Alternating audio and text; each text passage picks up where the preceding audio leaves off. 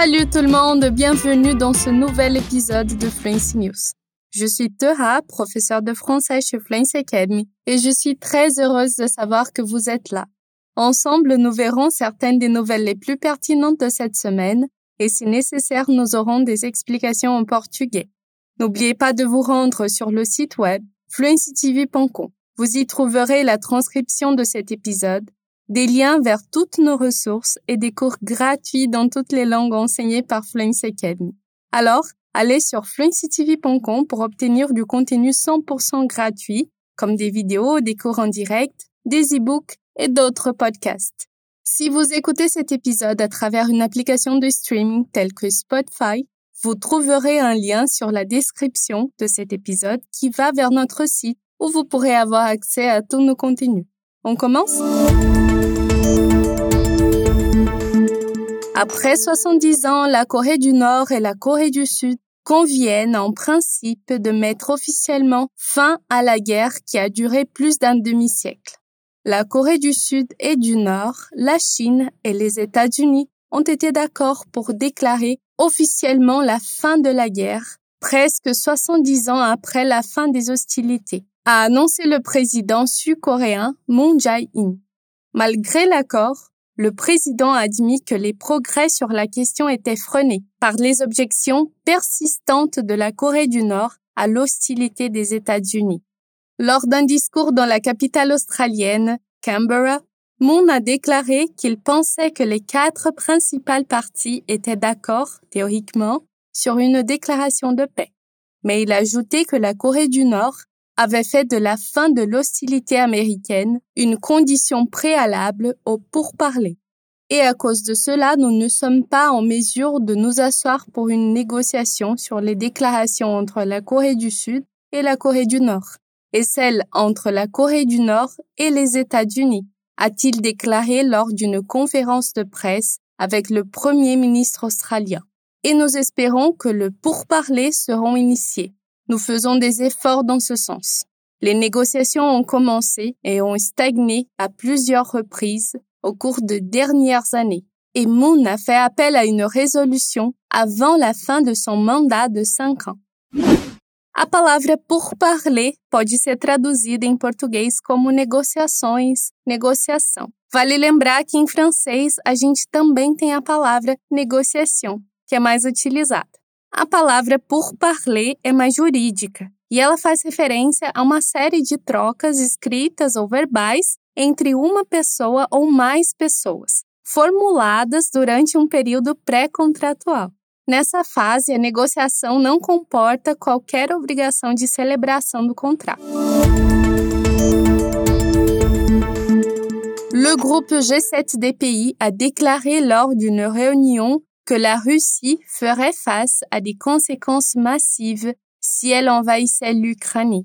Il y avait une voix très unie des pays du G7 qui représente 50% du PIB mondial, étant très clair qu'il y aurait des conséquences massives pour la Russie en cas d'incursion en Ukraine, a déclaré dimanche la ministre britannique des Affaires étrangères Liz Truss lors d'une réunion à Liverpool. L'Ukraine est au centre d'une crise dans les relations Est-Ouest, alors qu'elle accuse la Russie de rassembler des dizaines de milliers de soldats pour une éventuelle offensive militaire à grande échelle. Le Kremlin nie son intention de envahir et affirme que l'Occident est en proie à la russophobie.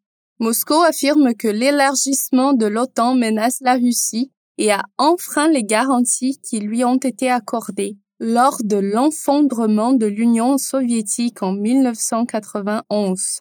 Londres a envisagé toutes les opinions sur la manière de réagir si la Russie envahissait l'Ukraine, a déclaré Truss, soulignant que le Royaume-Uni avait utilisé des sanctions économiques dans le passé pour envoyer des messages diplomatiques à Moscou. Lorsque le Royaume-Uni a voulu envoyer des messages clairs et atteindre des objectifs clairs, nous étions prêts à utiliser des sanctions économiques, a-t-elle déclaré aux journalistes. Nous envisageons toutes les options. Le secrétaire d'État américain Anthony Blinken a déclaré que l'administration Biden cherchait à avoir une relation stable et prévisible avec la Russie. Mais si Poutine continue son comportement agressif envers l'Ukraine, les États-Unis et leurs alliés dans le monde réagiront. Je pense que ce que les gens doivent comprendre, c'est que l'Ukraine est importante et nous sommes résolus dans notre engagement envers son intégrité territoriale, a déclaré Blinken. Mais il y a quelque chose d'encore plus grand en jeu ici, et ce sont les règles de base de la route du système international.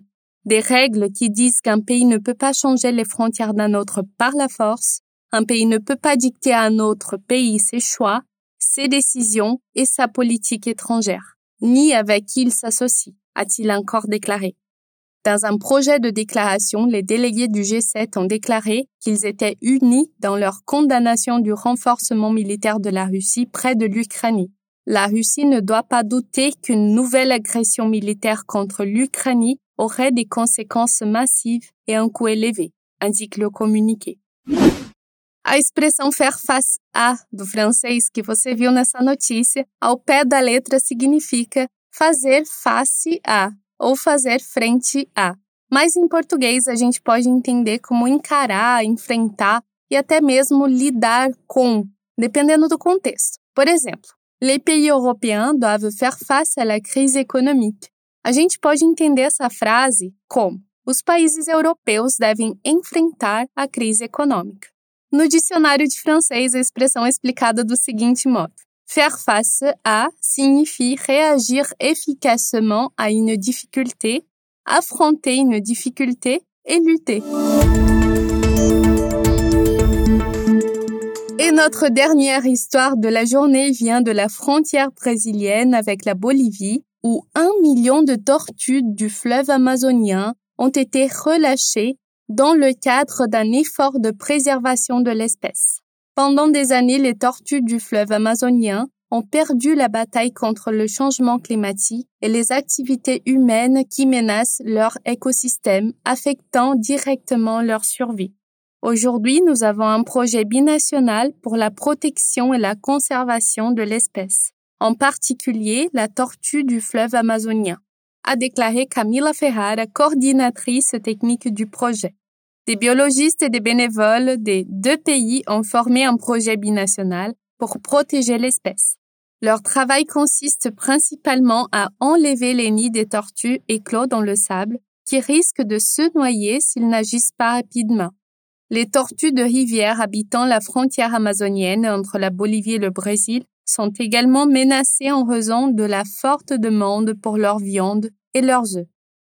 Les Itonamas, membres du peuple indigène en Bolivie, protègent 300 km de plages vierges afin que les tortues puissent se reproduire en toute sécurité. Bien qu'il soit d'usage qu'ils mangent ces tortues, ces personnes reçoivent de la nourriture et de la sécurité par le programme binational et les autorités locales pour tenter d'éradiquer cette consommation. Finalement, un million de bébés tortues sortent dans la nature. Cela doit être assez impressionnant à voir. Et c'est avec cette image en tête que nous allons terminer l'épisode d'aujourd'hui. N'oubliez pas de consulter fluencytv.com pour avoir accès à nos ressources et à la transcription de cet épisode. Vous y trouverez également tous nos épisodes et d'autres podcasts pour continuer votre voyage. Et n'oubliez pas, il y a un nouvel épisode de Fluency News chaque semaine. Nous vous attendons avec de nouvelles histoires. À bientôt!